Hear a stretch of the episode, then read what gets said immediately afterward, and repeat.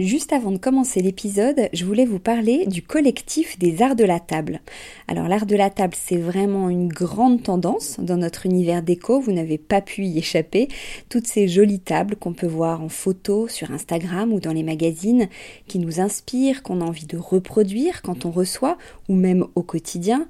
Tous ces chefs et ces restaurants qui font attention autant au contenu qu'au contenant, et toute cette jolie vaisselle qu'on peut voir dans les boutiques, eh bien c'est tout ça que défend le collectif des arts de la table, qui a pour ambition donc de promouvoir et de valoriser la filière française des arts de la table.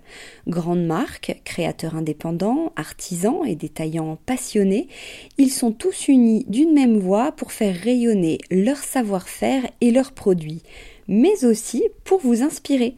Tous les mois, le collectif des arts de la table vous propose une nouvelle tendance qui vous donne plein d'idées sur les matières, les couleurs et les formes du moment, et bien sûr une sélection de produits de marque française que vous pouvez donc retrouver sur leur site lesartsdelatable.fr ou sur leur compte Instagram lesartsdelatable.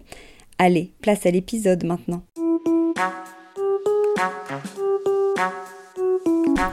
Bienvenue sur Décodeur, le podcast qui parle de celles et ceux qui font la déco aujourd'hui. Je m'appelle Hortense Leluc et à chaque nouvel épisode, j'invite à mon micro un architecte ou un designer, une marque reconnue ou émergente, un entrepreneur ou un influenceur, quelqu'un que vous allez connaître ou pas, mais qui dans tous les cas va nous parler déco. Son parcours, son métier, son quotidien, son univers, ses goûts, on saura tout. Enfin, j'espère.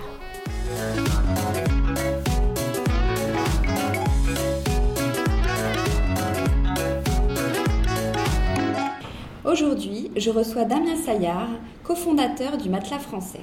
Quand j'ai dit ça autour de moi, on m'a dit Quoi, des matelas? Mais c'est pas de la déco Mais bien sûr que si.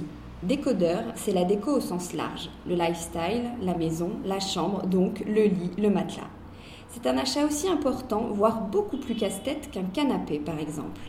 Alors quand on sait qu'on passe 30% de sa vie au lit, j'avais envie de faire un coup de projecteur sur la marque qui monte. Le concept de Damien, un seul matelas haut de gamme unique qui se décline en plusieurs tailles bien sûr, au prix juste et qui s'adapte aux besoins de chacun.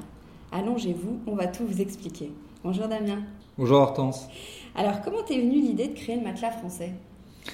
On a réfléchi déjà avec euh, un, de mes, euh, un, de mes, très bons copains qui s'appelle Olivier Titeux, avec qui euh, on a une idée par seconde et on essaye toujours de trouver la bonne idée à monter. On est tous les deux issus du, de l'environnement plutôt du service et on voulait absolument monter un produit. Un soir, on s'est retrouvé euh, autour d'une table avec pas mal d'amis, euh, autour d'un dîner plutôt sympathique, et la personne qui nous euh, recevait à l'époque euh, C'était fait un limbago euh, la veille de notre dîner. Et évidemment autour de la table tout le monde allait de son euh, anecdote sur bah, il faut utiliser telle solution pour protéger son dos etc et évidemment on a parlé du lit du matelas de la rigidité des matelas confort moelleux ferme etc et sans le savoir au cours de ce dîner on a eu à peu près le même flash avec, avec Olivier on s'est appelé le lendemain matin et on s'est dit mais est-ce qu'il existe un matelas qui est ferme et moelleux? La question paraît complètement stupide, puisque aujourd'hui vous avez des matelas qui effectivement sont face hiver, face été, mais il n'y a pas de matelas avec une face ferme et une face moelleuse. Et l'idée est venue comme ça. Mais il y a beaucoup d'acteurs sur ce marché, parce qu'il y a les grandes enseignes de la maison qui proposent aussi des matelas, il y a les magasins de literie spécialisés, il y a euh, tous vos concurrents euh, sur le web qui existaient déjà. Ça vous a pas fait peur? Alors ça nous a pas fait peur, parce que je pense que l'idée d'innover, de créer quelque chose de nouveau, d'arriver avec euh, une idée qui est un peu disruptive par rapport au marché, on s'est toujours dit, bah, il y a sans doute une place. Quand on innove, quand on crée une boîte, on ne va pas forcément chercher le créneau où personne euh, existe, on va surtout euh, essayer de trouver le créneau où il y a un réel marché. Le marché du matelas, c'est un marché qui est gigantesque. En France, il est dominé par deux groupes qui globalement ont 90% des marques. Et effectivement, on a beaucoup de concurrents, à la fois sur un marché qui est historique, avec effectivement ces deux grands groupes, et puis, il y a une émergence depuis 3-4 euh, ans de ce qu'on appelle le, format bed-in box, dans lequel nous on s'inscrit. Mais ce n'est pas le schéma dans lequel on voulait s'inscrire au départ. C'est venu effectivement pendant nos réflexions, pendant la création du produit. On a adapté notre produit finalement à ce nouveau marché bed-in box, très inspiré notamment par euh, le marché américain. Mais justement, il y a eu quel délai entre l'idée que vous avez eue lors de ce fameux dîner et la mise en vente du premier matelas? Alors, il a fallu à peu près euh, une grosse année. Une grosse année parce que euh, ça, alors c'est à la fois très long et à la fois très court. Quand on se dit, voilà, on lance un nouveau produit, on lance une boîte, euh, il y a effectivement, il y a le concept du produit, il y a chercher les fournisseurs, chercher les bons tissus. On parle effectivement euh, de déco avec toi. moi, j'ai une femme qui est très inspirée dans l'univers de la déco et qui effectivement nous a influencé au démarrage sur il nous faut un beau matelas avec une belle toile à matelas. Tu sais, la, toile à matelas euh, rayée blanche et grise euh, qu'on pouvait retrouver dans les maisons de nos grands-mères, qui effectivement était canon, bien euh, capitonné, etc. Donc on, s'était dit on va partir sur un matelas comme ça, hyper design. avec une belle toile en coton, le beau tissu, etc. Donc rechercher les fournisseurs, faire les salons Première Vision par exemple, aller interviewer les gens, euh, essayer de trouver euh, les fabricants de matelas qui étaient capables d'acheter les bons, euh, les bons tissus, travailler avec des bureaux d'études, des bureaux d'études pardon, de fabricants de matelas pour répondre à notre spécificité, qui était toujours le côté moelleux et le côté ferme. Et on a sorti effectivement différents prototypes magnifiques. Et en fait, quand tu crées une boîte, toi, tu es toujours dans une veille de ce qui se fait autour de toi, du marché, etc. Et en creusant, il y a, euh, donc c'était euh, en 2015, quand on a commencé à réfléchir, 2015-2016, on ne savait pas ce qui se passait outre-Atlantique. Et finalement, plus, tu avances dans la constitution de ta boîte, dans la fabrication de ton produit, plus tu regardes ce qui se fait autour de toi. Naturellement, tu es assez curieux. Et on a vu effectivement un concept aux États-Unis qui s'appelle Tufted Needle à la base, qui ont été les premiers à faire ce fameux concept bed in box. Puis Casper qui a réussi à marketer euh, ce phénomène, eh bien on s'est dit, tiens, il faut qu'on adapte notre super joli produit avec notre toile à coton magnifique, etc., au concept américain. Et là, ça a été la douche froide. Parce que le concept américain, c'est vous avez effectivement un matelas, il est compressé. Oui, parce que le bed in box, t'en as parlé, est-ce que tu peux nous dire ce que c'est? Alors le bed in box, c'est le principe d'avoir un matelas de qualité qui passe dans une presse, qui est mis sous vide, qui est roulé, plié et qui arrive chez vous dans une boîte qui fait 1m10 sur 35 cm environ. Donc c'est très pratique au niveau logistique, c'est hyper bon pour l'environnement parce que dans un camion, au lieu d'en mettre 30, vous en mettez 90. Donc l'empreinte écologique est excellente et effectivement c'est très pratique, notamment dans le milieu urbain, pour transporter un matelas dans une cage d'escalier, dans un ascenseur, etc. Donc l'idée, ça a été d'adapter notre produit hyper déco, entre guillemets, au modèle Bed Box. On a compressé notre matelas en coton, il a totalement explosé. Euh, les coutures n'étaient pas adaptées, euh, le tissu en coton froissé comme jamais, donc ça veut dire, euh, imaginons vous déballez votre matelas, déjà il est décousu, il faut prendre la centrale vapeur pour effectivement qu'il soit nickel, etc. C'était juste impossible. Et donc au bout de 6-8 mois, eh bien on est reparti totalement à zéro, à repenser notre produit, à repenser les matériaux, à repenser le tissu, à repenser le design pour garder une élégance mais l'adapter effectivement à ce concept américain qu'on trouvait très, euh, très intéressant et, totalement d'actualité euh, dans le milieu euh, urbain dans lequel on vit, où on est hyper pressé, on n'a pas le temps d'aller essayer notre matelas, il faut qu'on le reçoive tout de suite, etc. etc. Un matelas français propose un modèle unique de matelas. Il y a plusieurs tailles, mais tu proposes un seul matelas. Comment un seul matelas peut satisfaire une majorité de clients? Oui. Alors ça, c'est c'est vraiment effectivement le sujet euh, principal qui nous a motivés dans le concept de départ. Rappelez-vous, la personne a mal au dos, euh, plusieurs théories, il faut, dormir sur du ferme, il faut dormir sur du moelleux, euh, et on ne peut pas stocker 15 matelas chez soi pour les tester et savoir effectivement, selon son humeur, on va prendre du moelleux, selon son humeur, on va prendre du ferme. Donc l'idée avec Olivier, ça a été de se dire, bah, pour avoir un matelas finalement unique, il faut qu'en un seul matelas, on puisse avoir les deux conforts principaux qui sont demandés. Et généralement, la majorité des gens veulent la même chose. La majorité des gens veulent la même chose. il y a deux grandes tendances. Soit vous aimez du ferme, soit vous aimez le moelleux. C'est vraiment les deux grandes tendances qui se dégagent. Alors après, il y a des petites subtilités, mais euh, euh, au final, effectivement, ce sont les deux conforts. Si vous réunissez ces deux conforts dans un même produit, vous avez un matelas qui est unique et qui peut répondre à la majorité des personnes. Évidemment, pas à tout le monde, mais à la grande majorité des personnes. Et c'est pour ça, effectivement, qu'on a fait euh, ce matelas-là. Quelle est la composition de ton matelas? Quelle différence avec les autres modèles du marché? Alors, la composition du matelas elle est très simple. Il y a trois superpositions de, de, mousse euh, différentes. Il y a une mousse d'un côté qui est très ferme, et de l'autre côté, il y a effectivement une mousse qui est beaucoup plus moelleuse, beaucoup plus accueillante. Après, on essaie de ne pas rentrer dans le détail de la composition du matelas parce que ça brouille effectivement euh, les, pistes. Ce qu'il faut retenir en fait sur la composition du matelas, c'est avant tout que ça procure un confort qui est adapté à n'importe quel consommateur entre guillemets. On reste encore dans, dans cette logique de se dire, vous avez un côté ferme, alors oui c'est du latex, et vous avez un côté où là c'est de la mémoire de forme. Mais globalement, c'est ce qu'il faut retenir. Ça sert à rentrer dans le détail, je pense, ça va peut-être embrouiller tes auditeurs. Euh, tu es très bien positionné en prix par rapport à la, concurrence. Ton matelas en 140 est à 690 euros alors qu'on le trouve plutôt à 1200 dans un, dans un magasin de literie. Comment t'expliques ça? On a étudié le marché euh, des matelas et on s'est rendu compte effectivement d'un certain nombre euh, d'abus, entre guillemets, de la part des revendeurs où finalement les marges sont considérables dans le milieu du matelas. Alors je jette un pavé, dans la mare, je ne devrais pas le dire, parce qu'effectivement, euh, il y a des choses qui ne se disent pas quand vous rentrez dans un marché, il y a des petits secrets du marché. Euh, en revanche, là, effectivement, il y a des positionnements euh, distributeurs qui sont vraiment, entre guillemets, un peu abusifs. Nous, on est sur un produit qui est direct usine, ce qui fait que tous les coûts de distribution, évidemment, nous ne les répercutons pas sur nos matelas je suis conscient que d'avoir un réseau de points de vente coûte cher et qu'il faut effectivement répercuter ce prix euh, du réseau dans le prix de votre matelas. C'est normal qu'un matelas que vous allez trouver dans un magasin euh, dans la rue soit un peu plus cher que celui que vous allez trouver sur Internet. Euh, en revanche, la différence du simple au double, ce n'est pas normal. Nous, on le produit, on le stocke, on le vend. Les intermédiaires, euh, sont inexistants. Ce qui fait qu'effectivement, on peut avoir une politique de tarifaire, une politique tarifaire très avantageuse. Alors les matelas sont livrés et échangés gratuitement. Est-ce que le service, c'est ce qui fait la différence aussi?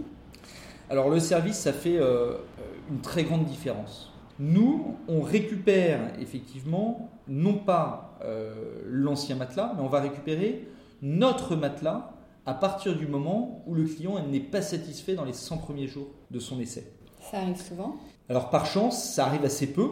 On a globalement à peu près 8% de retour. Pourquoi? Parce que, euh, encore une fois, la promesse de notre produit, quand on reçoit un mail et que la personne dit bah, notre on adore votre matelas, il est très joli, il n'y a pas de problème, etc., mais il est trop mou pour moi, ou trop mou pour nous, on leur pose la question, très bien, on va mettre en place effectivement le service de reprise, mais avez-vous pensé à le retourner? Et une fois sur deux, effectivement, ce n'est pas euh, envisagé par le consommateur, il le retourne et on n'en entend plus parler. Donc effectivement, euh, le taux de retour dans les 8%, on en a pas mal finalement qui sont liés à une erreur de taille. Les personnes ouvrent leur matelas, leur matelas est décompressé, et là ils se rendent compte qu'ils ont pris un 140 au lieu d'un 160. Donc c'est souvent des petites erreurs comme ça, et euh, on a un taux de retour qui est vraiment très positif sur, sur le confort. Pour la livraison, tu parlais tout à l'heure des matelas euh, compressés, donc pour des raisons euh, écologiques euh, notamment, ça ne l'abîme pas, le fait qu'il soit si compressé une fois qu'on l'ouvre justement? Alors c'est une très bonne question. En fait, vous avez deux technologies pour compresser le, matelas. Au démarrage, quand on a fait, pardon, nos fameux tests sur notre très joli matelas entre la coton, la technologie de compression en France était peu présente. Et je pense qu'aujourd'hui, on est le seul site industriel à avoir la machine-outil capable de compresser euh, la façon dont on le fait. Donc il y a deux techniques. La première technique, qui est une vieille technique, vous avez deux espèces d'énormes rouleaux dans lesquels on passe le matelas. Et là, effectivement, sur les matelas en mousse, toutes les alvéoles que compose la mousse, donc c'est des millions d'alvéoles, il y en a beaucoup qui se cassent, qui se percent, euh, qui sont abîmées, qui sont vraiment euh, sur, des zones de friction sont, sont très abîmées. Ce qui va finalement, dans la durée, abîmer le matelas. Au premier abord, on ne va pas se rendre compte que notre matelas est abîmé, mais au lieu de tenir 6, 7, 10 ans, au bout de 5 ans, il va commencer à s'affaisser. On a fait des très gros investissements sur cette partie compression. Aujourd'hui, on est à la deuxième version de machine. Auparavant, on avait une machine qui, une sorte de grande presse, comme une, ancienne presse à journaux euh, d'époque, Sauf que là, c'est des vérins hydrauliques qui viennent compresser le matelas une fois qu'il est à plat, le réduire de 26 cm à 3 cm, et en même temps le vide d'air. C'est-à-dire que euh, ton alvéole, si tu veux, elle n'est pas compressée, compressée sauvagement, elle est compressée et en même temps on la vide de son air. Ce qui veut dire qu'elle est maintenue dans son espèce d'enveloppe euh, de mousse, elle est mise sous vide, et ensuite effectivement notre matelas était roulé sur la largeur du matelas. Ce qui fait que auparavant, on avait des boîtes de différentes tailles, de 4-5 tailles différentes. Aujourd'hui, notre nouvelle machine, non seulement elle compresse, elle met sous vide, mais en plus elle va plier le matelas. Ce qui veut dire que on va gagner en taille et donc on va être mieux positionné au niveau de notre empreinte écologique, puisque finalement notre matelas va être compressé sur par exemple une taille de 180 par 200, il va arriver dans une boîte d'un mètre 10 sur 35. Donc ça c'est assez génial, ça préserve le matelas, il est toujours garanti 10 ans, les mousses sont absolument pas abîmées, et quand on rouvre la pochette, l'enveloppe plastique dans laquelle est le matelas, il reprend sa taille. En deux heures, on peut commencer à dormir dessus. Et en 24 heures, il est impeccable. Alors, vous appelez le matelas français. Qu'est-ce qui est français concrètement? Toute la fabrication est française. Ça a été un des enjeux majeurs dans la création de la boîte. On reparlera peut-être de mon parcours tout à l'heure, mais moi je suis un, pur entrepreneur. Euh, j'ai créé euh, différentes euh, structures, notamment dans, les RH, et j'ai beaucoup travaillé avec l'industrie française. On a une industrie, on a des outils, on a des hommes d'une valeur inestimable en France. Il était hors de question pour Olivier et pour moi de créer une boîte avec un produit usiné, lié à une production, de l'imaginer hors de France. Parce qu'effectivement, on a un savoir-faire qu'il faut savoir valoriser. Euh, et depuis le début, euh, les différents euh, industriels qui nous ont accompagnés dans le développement du produit nous l'ont montré, nous ont rassurés sur le sujet. Ça a été un sujet majeur parce que l'INPI, quand vous déposez une marque, quand vous créez une boîte, l'INPI, évidemment, ne prend pas la marque, l'enregistre et ne surveille pas ce qu'on fait derrière. Avoir déposé le matelas français, ça a été un parcours du combattant. Il faut prouver aux juristes de l'INPI qu'on fabrique bien en France, que notre produit bénéficie justement d'un usinage français. Alors évidemment, le latex, il vient pas de France. Euh, il faudrait qu'on ait des forêts incroyables pour euh, aller rechercher de la résine de latex. C'est impossible. En, revanche, on fait en sorte effectivement d'avoir 20% de latex naturel quand même. les mousses, c'est lié évidemment à... c'est des composants, c'est des composants, notamment ça vient plutôt de, la pétrochimie. Hein. Donc évidemment, c'est pas forcément 100% français nos tissus, euh, notre assemblage, euh, nos, les ouvriers, les ouvrières qui travaillent sur le produit sont toutes basées à Tourcoing. L'usine est à Tourcoing. Ce sont effectivement des passionnés de leur métier. Ils le font bien. Ils prennent du temps pour effectivement euh, fabriquer nos produits. C'est fait par Jacqueline, par Paul, par Cyprien et par Joël qui nous accompagnent. Euh, par le bureau d'études. Et donc c'est un bon axe de communication aussi. C'est un super axe de communication, évidemment. C'est pour nous euh, un axe marketing aussi.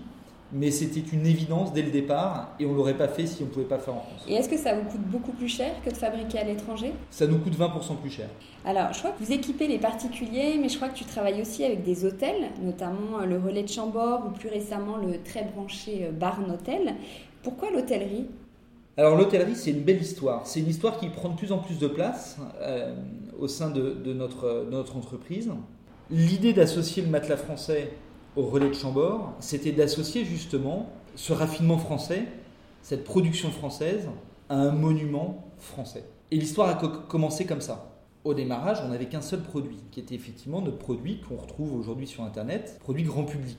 Il a fallu repenser entièrement le produit parce que l'hôtellerie a des normes, un, de sécurité, et deux, euh, d'utilisation du matelas qui sont très différentes du matelas que vous utilisez chez vous. Parce que c'est un matelas qui est beaucoup plus manipulé, notamment par le personnel qui gère les chambres.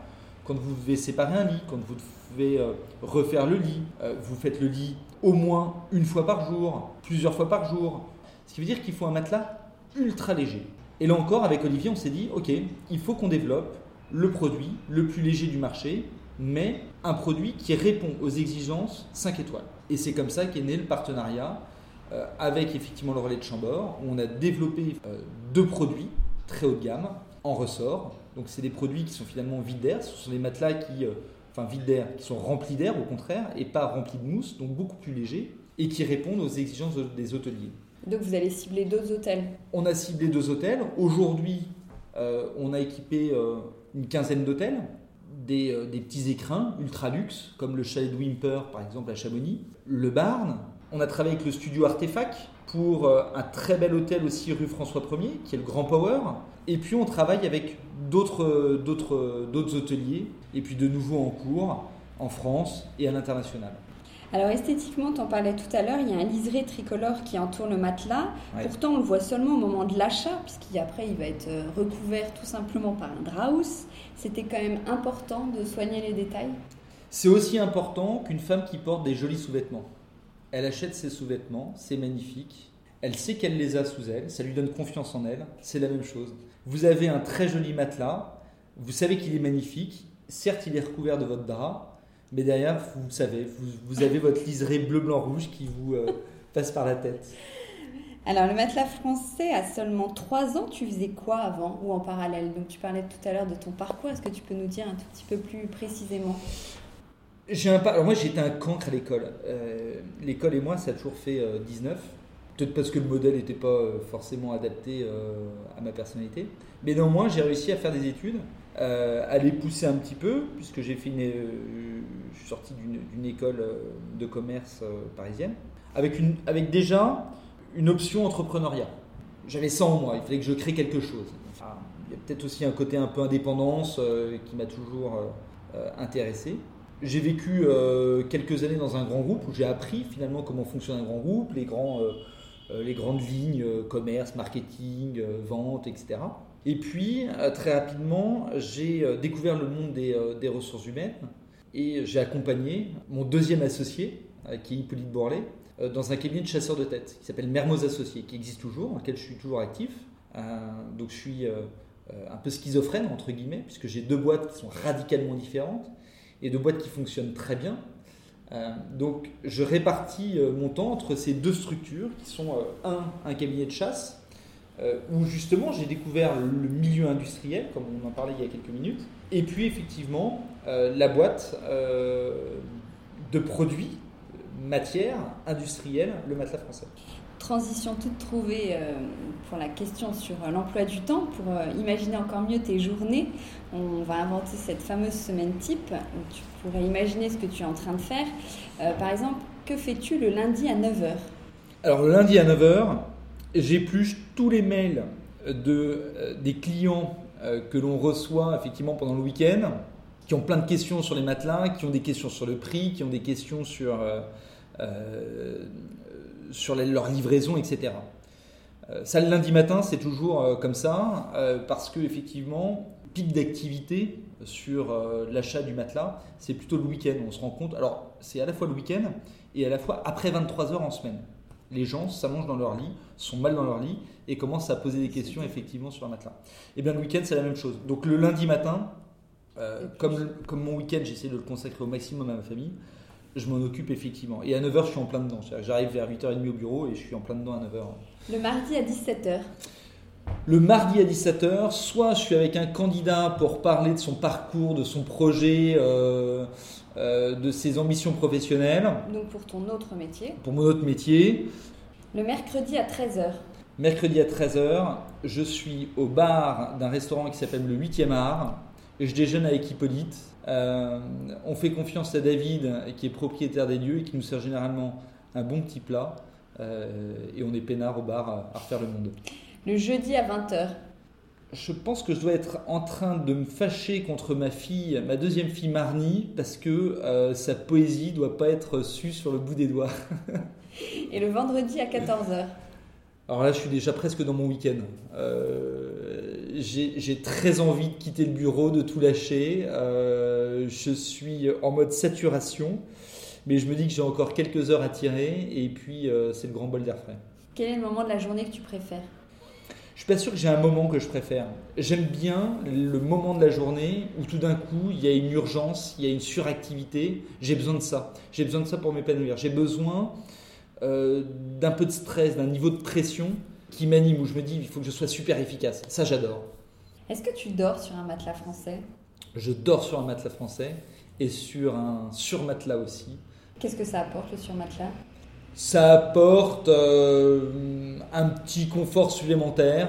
Très honnêtement, le surmatelas, généralement, vous l'achetez euh, quand vous avez votre matelas qui commence à, tirer un peu la, la, tronche et vous voulez redonner un peu de vie, une année ou deux, à votre matelas, vous achetez un surmatelas.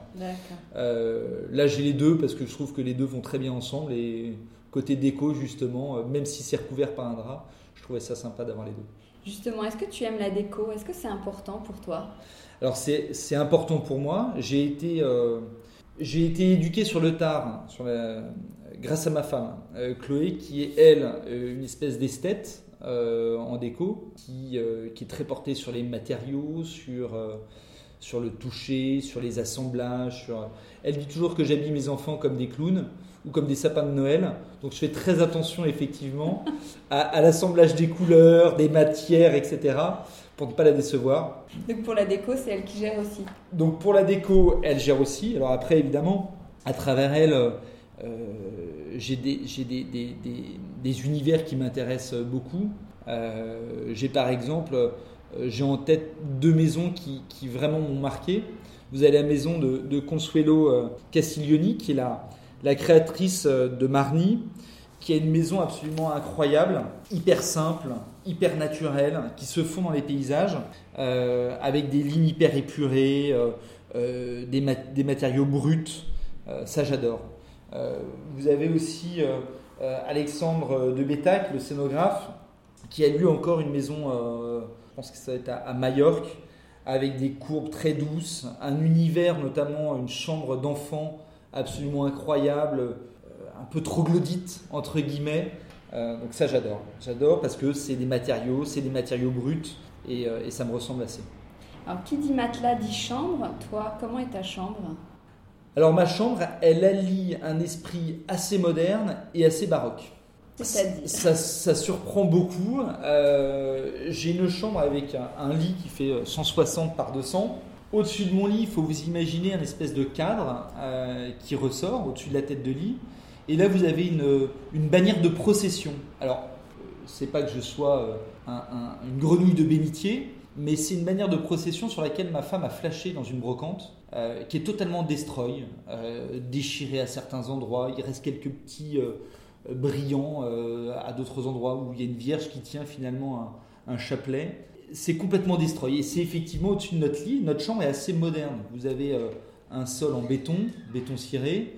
Euh, des murs assez modernes, des placards intégrés hyper modernes, et au-dessus de notre lit, un lustre que j'ai récupéré de chez ma grand-mère, un lustre à pampille, qui a été remis au bout du jour par mon beau-père qui est José Esteves, qui est un esthète en luminaire que j'adore en termes de design.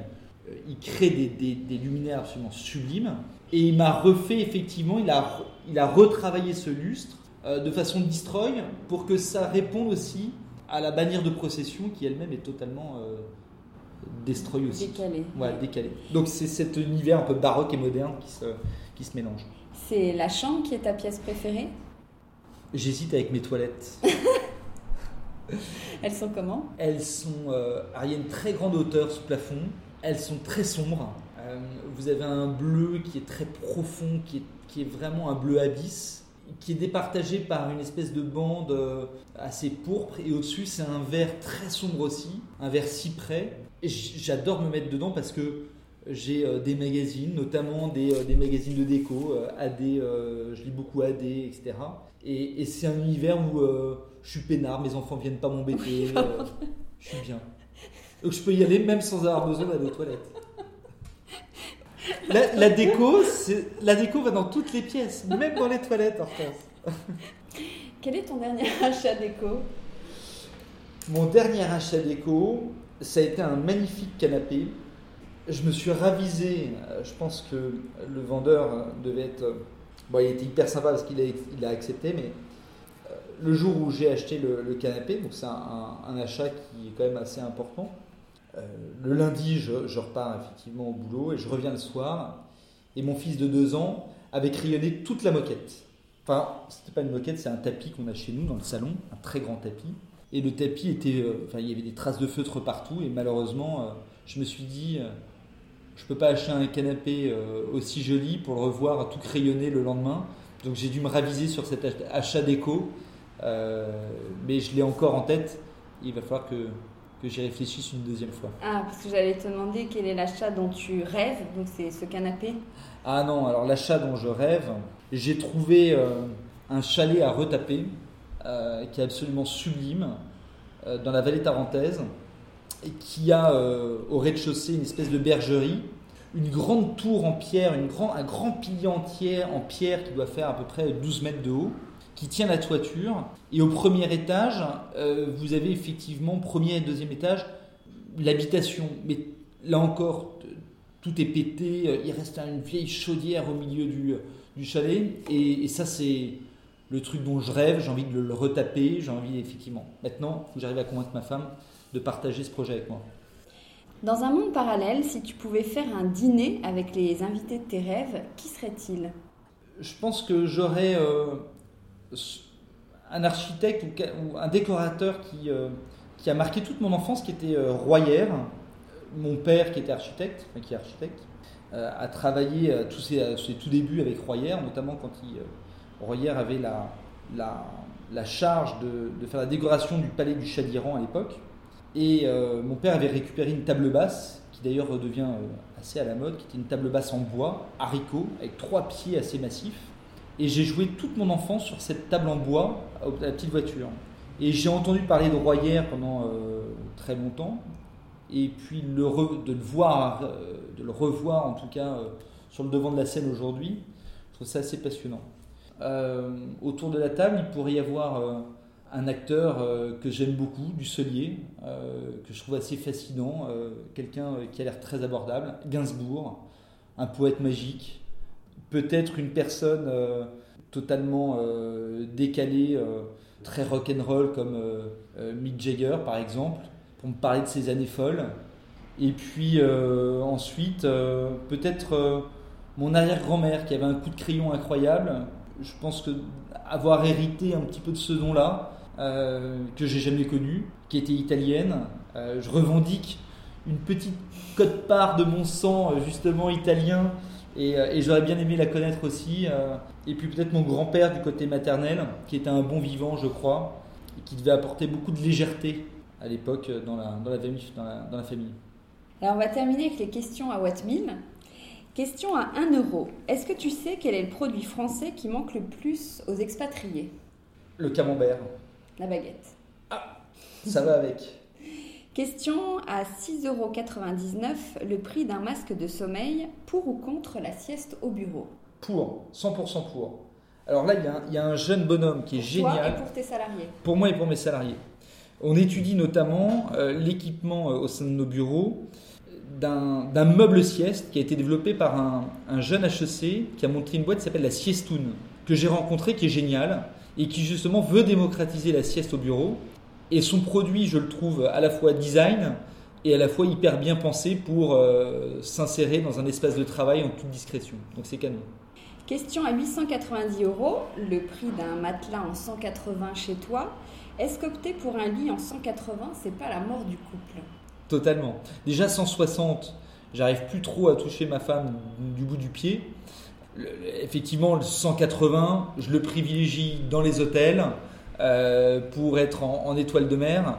Mais effectivement, chez soi, il faut opter pour un 140 et maximum un 160.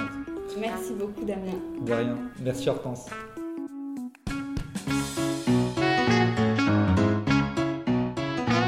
Décodeur, c'est terminé pour aujourd'hui. Merci pour votre écoute. J'espère que cet épisode vous a plu. N'hésitez pas à vous abonner à ce podcast, à laisser un commentaire sur iTunes ou sur la plateforme que vous utilisez, à suivre Décodeur sur Instagram, bref, à me faire des retours et surtout à en parler autour de vous. Merci et à la semaine prochaine.